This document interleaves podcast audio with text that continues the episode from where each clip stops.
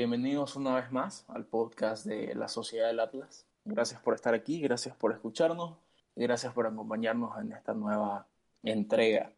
En esta entrega vamos a hablar sobre el Estado, un tema tan controversial como, como lo es el Estado, sea para la ideología que sea y sea para la persona que profese el credo que sea, ¿no? Porque al final del día el Estado infiere prácticamente en todas las esferas de, del individuo y de la sociedad. En esta ocasión nos acompaña Eric Tapia, miembro de la Sociedad del Atlas, con quienes vamos a compartir algunas ideas. Eric, ¿cómo estás? Hola, mucho gusto. Eh, pues nada, es un placer estar acá con ustedes para hablar del tema, ¿no? Así es. Bueno, Eric, gracias por, por estar. Y quizás para ir un poco rompiendo el hielo, voy a tratar de dar una acepción un poco genérica de, de lo que es el Estado, por lo menos de lo que se cree de lo que, que, es el Estado. Una concepción que se maneja mucho en términos jurídicos principalmente. en el mundo jurídico se dice que el Estado es la sociedad jurídica y políticamente organizada que eh, tiene los fines y los motivos de regir a la sociedad y de darle un rumbo prácticamente sea este bueno o malo. Pero esa es un poco la acepción eh, que plantea el derecho, ¿no? Eh, bueno, el Estado tiene una finalidad, ¿no? Cada Estado tiene una finalidad y puede ser esto objetivo o subjetivo. Entonces, depende también de la época y de la generación, ya que no todas las generaciones o épocas son las mismas. Entonces, esto cambiaría el objetivo, digamos. Sí, sí, justamente la evolución del Estado ¿no? a través del tiempo. Eh, yo creo que pasando quizás a la definición un poco más liberal, eh, el Estado realmente, bueno, la concepción en realidad libertaria, ¿no? la concepción, la concepción más eh, radical, si lo queremos ver así, que es la concepción rothbardiana de que el Estado en realidad es la monopolización de la fuerza, ¿no? esta sociedad organizada para monopolizar la fuerza y en su fin último es obligar a quienes estén en desacuerdo con determinadas eh, acciones o con determinadas eh, políticas públicas. ¿no? Entonces, yo creo que esa es la, la, la, acepción más libertaria. No sé si vos coincides conmigo en esto, Eric. Eh, sí, como decías, un Estado siempre está la clase dominante, ¿no? que es la mayoría y es justamente el partido de política que va a ser el dominante, entonces no puede representar al 100%, por eso es que dominan las masas, entonces la clase dominante es como que se impone y no hay un acuerdo. Justamente ese es un gran problema, uno de los mayores problemas del Estado quizás, a niveles de moralidad, a niveles de moral y de ética, porque el Estado eh, obliga a quienes no están de acuerdo con el Estado. Entonces, eso es lo que lo diferencia de, cualquier otra organización y de cualquier otra asociación que pueda existir, porque eh, tiene esta capacidad para obligar a quienes están en desacuerdo y a quienes con quienes decidimos, básicamente. Entonces, eh, este, eh, esta característica del Estado es lo que hace que per se sea violento.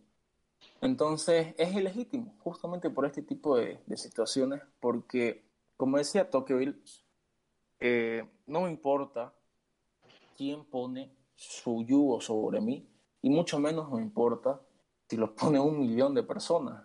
Es decir, lo que nos quiere decir Tocqueville con esto es, no me importan las masas si estas masas lo que quieren es quitarme mi individualidad, si es lo que quieren es mellar mis derechos, mellar mis libertades, porque al final del día yo valgo lo mismo que otras personas. Entonces, la voluntad de estas otras personas expresadas a través del Estado no puede violentar mi libertad y mis derechos. Eh, sí, esto tendría también mucho que ver con el paradigma del funcionalismo, ¿no?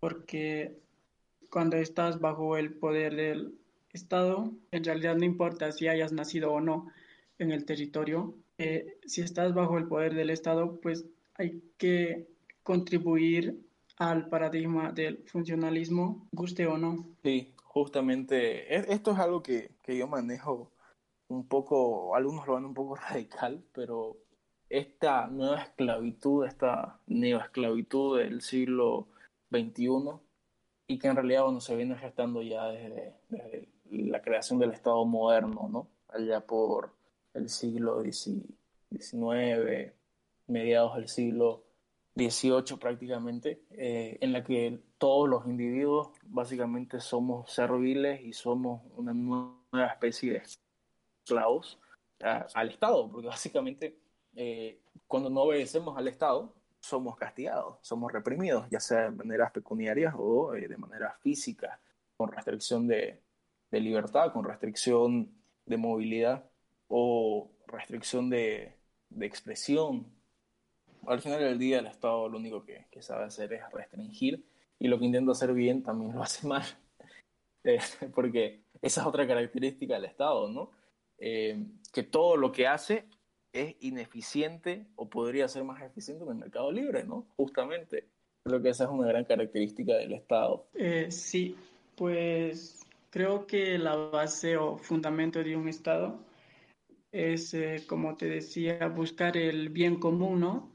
Y es eh, hacer funcionar esto, este sistema, pues justamente son los funcionarios que son el cuerpo de esto y, y no, no puede haber fallas, digamos. Entonces, buscar el bien común, pero a la vez es algo como que quizás no es eh, el bien para para los, los individuos o los habitantes del Estado, en fin tienen que ayudar todos a, jalar el carro, ¿no? Justamente eh, ese es uno de los grandes problemas, ¿no? Porque hay gente, eh, hay, aquí hay, hay un problema triangular donde se plantea que puede ser comunista y puede ser inteligente, pero no sos bueno. Puede ser bueno y puede ser comunista, pero no sos inteligente puede ser bueno e inteligente, pero no puede ser comunista. Entonces, son, eh, son esas imposibilidades. Entonces, ¿a qué voy con esto? Que siempre se habla, y eh, por ejemplo el contexto de Venezuela con Guaidó, que, que eso no era verdadero socialismo. Guaidó va a traer el buen socialismo, ese que se preocupa por la gente. Y el problema con esto es que no va por una cuestión de, buenismo, no va por una cuestión de voluntad política, va por una cuestión de que el Estado es ineficiente, es violento e ilegítimo por naturaleza. No podemos, no hay manera alguna de legitimar al Estado. Se puede, hay argumentos utilitaristas, por supuesto, eh, liberales utilitaristas, que pueden hablar sobre algunas eficiencias, porque por supuesto, colectivamente hablando y para fines específicos, el Estado puede ser más eficiente. ¿Por qué? Porque dispone de ingentes cantidades de recursos, ingentes cantidades de capital humano. Eh, entonces, para una cosa en específico, sí, puede ser mejor y va a ser lo mejor seguramente al corto plazo que, eh, lo que se haría en el mercado libre. Pero no es algo sostenible y tampoco em, es algo que, bueno, que per se sea legítimo, porque básicamente todo lo que hace el Estado, ya sea bueno o malo, eh, restringe la actividad comercial o la actividad espontánea y libre del libre mercado pues, y de la sociedad en sí. Bueno, hablando de comunismo, socialismo y demás, es algo que ahora se ve como algo utópico, ¿no? Pero unos dirán que sí puede funcionar y otros que es simplemente algo utópico que que no se le puede ejercer, digamos, pasar de la teoría a la práctica. Pero yo creo que, como dijo Karl Marx, hay que pasar por el capitalismo para luego ejercer el socialismo, digamos. Entonces, creo que hay países que han sido confundidos, ¿no? Con socialistas, pero en realidad son capitalistas, como los países nórdicos. Entonces, son fuertes eh, vínculos con el capitalismo entonces ya teniendo em, la producción y el dinero, ¿no? Eh, pueden eh, aumentar impuestos y no sé, hacer sea, mayor funcionalismo y esto que es como que se va relacionando más con el socialismo y quizás por ahí podría ir. Eh, bueno, justamente creo que expresas el sentido de la sociedad del Atlas, que es básicamente la pluralidad de ideas eh, y el debate, ¿no? Porque, bueno, estás planteando que, que el capitalismo es un estadio anterior o precedente al socialismo como ideal utópico. Eh, yo no, yo, yo difiero completamente. Yo creo que el comunismo y el socialismo es distópico. Yo creo que, que una sociedad en la que todos fuéramos materialmente iguales, que hay que aclarar y hacer la diferencia entre la igualdad material y la igualdad ante la ley, eh, una sociedad de, materialmente iguales sería una distopía y, una sociedad en la que realmente no habría ningún sentido ni siquiera para estar vivo. No, habría, no, no tendría un sentido. Realmente eh, Enran lo, explica muy bien y siempre lo cito en esto porque me parece extraordinario y de hecho de muy fácil alcance y muy fácil eh, lectura, ya sea a través de la rebelión del Atlas o en uno mucho más corto que es donde refleja que una sociedad de iguales es la mayor distopía que puede existir, bueno, en himno, Entonces, em, yo difiero completamente en ese sentido. Eh, pero sí, justamente hay países que, que, han llevado a la práctica los, los argumentos y las políticas socialistas, comunistas, ¿no? Eh, ¿Por qué? Porque han, han, tenido impuestos progresivos, tienen un banco central, eh, tienen políticas de colectivización, tienen políticas de despojo de propiedad privada, eh, ya sea en mayor o menor medida. Por ejemplo, la situación boliviana. En la constitución boliviana dice que está permitida la propiedad privada, pero siempre con social. Entonces eso, por supuesto, es un paso, un término medio entre capitalismo o quizás libre mercado y socialismo, ¿no? Porque te dice, sí, tenés propiedad privada, pero tiene que tener un fin social. Entonces te imponen su ideología de una manera un poco light, si queremos verlo. Pero sí, justamente ese, e, ese tema, ¿no? De que sí se ha implementado el socialismo, eh, ha fracasado rotundamente y siempre va a fracasar porque es la esencia del estatismo y del totalitarismo. Eh, bueno, yo estoy de acuerdo en, en, la mayor parte, pero no del todo. Pues el, la igualdad material también es algo que, que no se puede dar. Primero porque no todos somos iguales. Bueno, excluyendo lo que dice la ley. Eh, una vez leí que, que si repartimos eh, el dinero o los bienes de igual a cada persona, en un corto tiempo esto se va a volver a desigualar, porque hay personas que administran o que tienen diferentes formas de, de manejar esto, ¿no?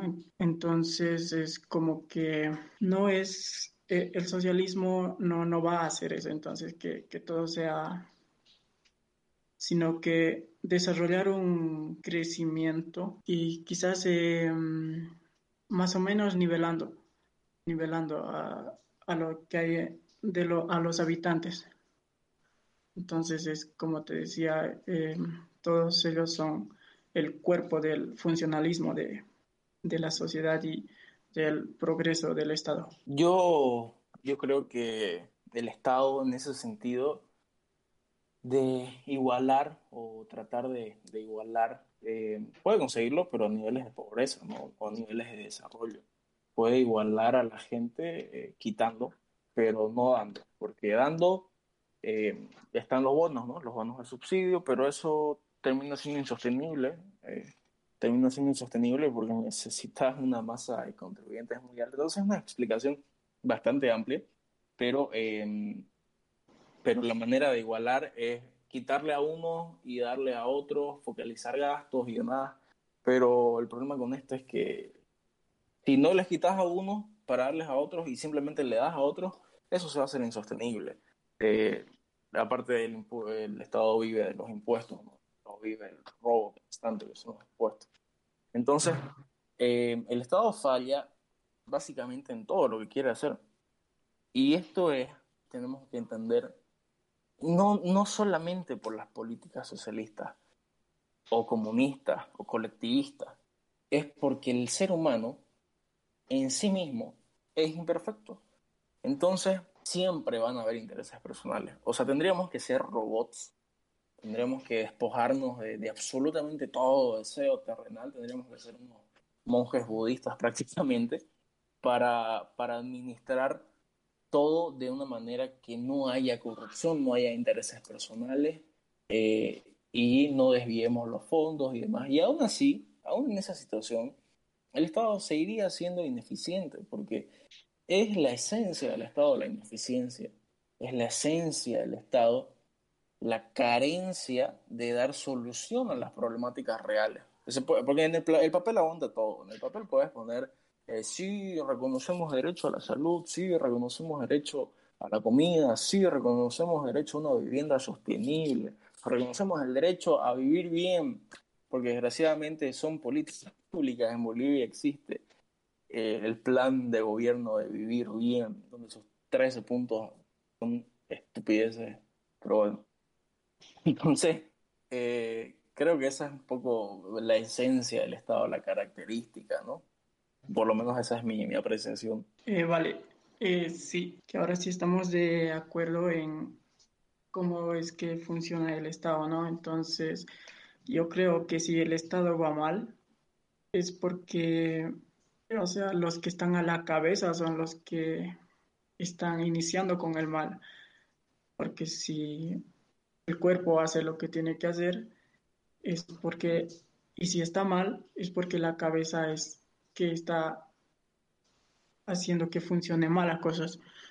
Eh, la corrupción, por ejemplo, es eh, lo que los corrompe, ¿no? Es el poder que los corrompe, entonces la manera de hacer funcionar, bueno, en realidad eh, no hacer funcionar, sino todo lo contrario, los que están encargados de que esto funcione son los primeros en, corromper esto.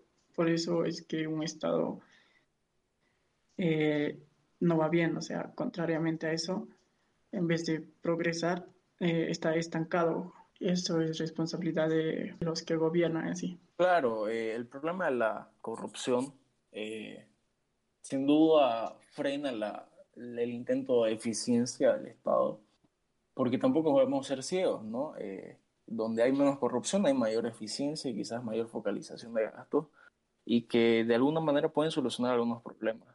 No es algo sostenible, no es legítimo, pero em, a niveles utilitarios pues sí funciona. Por ejemplo, Singapur es un gran caso, ¿no? Donde eh, mataron 50.000 corruptos y, y bueno, eh, empezaron a focalizar bien los gastos y ahora tienen una de las mejores salud, los mejores servicios de salud pública y servicios de educación a niveles mundiales, ¿no? Y también son de los más libres, es de uno de los países más libres, siempre lidera los rankings de libertad. Entonces, eh, por supuesto, el problema de la corrupción frena el intento de eficiencia del Estado y sin corrupción eh, sería diferente, por supuesto que sería diferente. Sería quizás, como decía Payne, eh, un mal no necesario, pero un mal aceptable. Sería un mal aceptable el Estado sin corrupción y eficiente. Pero em, al final del día, lo mejor sigue siendo una sociedad libre, ¿no? Sí, exacto. Pues eso, ¿no? La, corrupción, que es, creo yo, el principal daño eh, que se hace al Estado y pues son ellos mismos los, los que gobiernan los que tienen que encargarse de hacer funcionar un Estado son los que la corrompen. Entonces, en ese caso, eh, no sirve de mucho la democracia, por, quizás por falta de información, que por mucho que haya democracia, creo que el pueblo eh, no es sabio, entonces al final termina escogiendo mal a sus representantes y por eso es que esto camina mal. Claro, es que justamente la democracia genera decadencia, ¿no?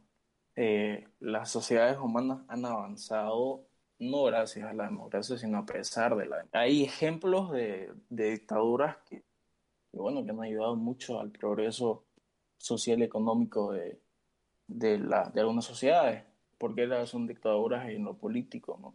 No es lo ideal, por supuesto, ningún tipo de Estado es el ideal. Eh, todos los tipos de Estado son malos en sí mismos, entonces no estoy apoyando ningún tipo de dictadura. Pero eh, hay algunas que son preferentes, ¿no? Porque mientras que tenés una democracia que te limita absolutamente todo, eh, por ejemplo, Bolivia, mientras que tenés una democracia en Bolivia que, que, bueno, te impone básicamente de ser el cuarto país con el mayor infierno fiscal, el sexto país con mayor represión del mundo, eh, con mayores restricciones a la libertad, eh, uno de los primeros países de riesgo país, bueno, muchísimas más, muchísimos más indicadores. Y estamos en una democracia, ¿no? Una democracia participativa. Entonces, mientras que tenemos esto por un lado, después tenemos eh, algunos tipos de dictaduras que te dejan ver que realmente son más eficientes en cuanto a desarrollo y progreso de la sociedad. Por ejemplo, la época de Pinochet, eh, que otra vez no estoy avalando lo que hizo, estoy avalando los homicidios, las masacres, todo eso es deleznable y, y sin duda pertenece a, a, personas totalmente reprochables, pero eh, a nivel económico ayudó bastante al crecimiento de Chile, eh, Singapur es otro ejemplo, eh, cuando Taiwán todavía no, no, se había democratizado también, bueno, hay muchos ejemplos, principalmente los asiáticos. Pero lo, que me doy con esto es que eh, hay, hay diferencias que se pueden aceptar y el tema de la democracia es que solo genera decadencia, porque es como decía un poco Marco Aurelio, por más que 10.000 personas opinen o quieran dirigir algo, si estas 10.000 personas no saben sobre lo que opinan o sobre lo que quieren dirigir, no va, no, no, va a terminar en nada bueno. Entonces, es, es, lo mismo con la democracia, ¿no? O sea, quieres hegemonizar a todas las personas, a todos los, los focos de, de, la sociedad, les das lo que quieres a través de grupos de, de presión, los llamaban Mises. Eh, estos grupos de presión, estos lobbies, te presionan, generan estrés a nivel de políticos, y bueno, termina cediendo y al final la democracia es eso. ¿no? Al final del día no es más que, que un, una, constante, eh, una constante manera de ceder ante, ante, los grupos de presión y ante quienes tengan más poder. Exacto. Acá eh, se aplicaría ¿no? el dicho que, de que los fines justifican los medios, por así decirlo, ya que las dictaduras sí han hecho cosas, eh, han logrado quizás más cosas de lo que se han logrado con la democracia. Eh, quizás primeramente porque quien dictatorialmente eh, quiere hacerse cargo de, de un Estado es porque cree que tiene la capacidad. Y eh, bueno, acá en Bolivia eh, sí estamos viviendo en democracia, pues entre comillas, y bueno, la democracia participativa. No es que solamente la gente o los que eligen a los representantes, eh, o sea, participan, pero no saben lo que están haciendo. Y eso lleva también a que haya eh, dirigentes o gobernantes que tampoco saben lo que están haciendo, pero están ahí, o sea, tienen el cargo. Bueno, pasa en muchas zonas rurales de Bolivia y pues es algo algo lamentable, ¿no? Sí, justamente ese es el gran problema de, de todos los estatistas y, y de los socialistas, ¿no? La megalomanía intelectual, el creer que pueden dirigir todo desde el Estado y, y que a su manera todo se va a hacer bien, ¿no? Lastimosamente eso no funciona. Lo único que funciona es dejar que la sociedad avance por su cuenta y que la sociedad encuentre su camino a través del libre mercado y, y bueno, la vía quizás un poco paleolibertaria que sería a través de los valores, que en realidad es la que yo convulgo, a través de los valores, los principios y la ética. Pero bueno, eh, muchísimas gracias, eh, Eric, por haber estado en esta entrega. Muchísimas gracias a quienes nos estuvieron escuchando. Eh, ¿Algo que decir antes de que cerremos, Eric? Solo decir que, que ha sido un honor eh, ser invitado y participar de esto y pues nada, mucho gusto. Muchísimas gracias, hermano. Este, gracias a todos quienes estuvieron escuchando, quienes llegaron hasta aquí. Un fuerte abrazo y los invitamos a que estén atentos a nuestras redes sociales. pueden seguirnos en, Facebook como Sociedad del Atlas y también estamos en Spotify y en YouTube. Entonces, muchísimas gracias luego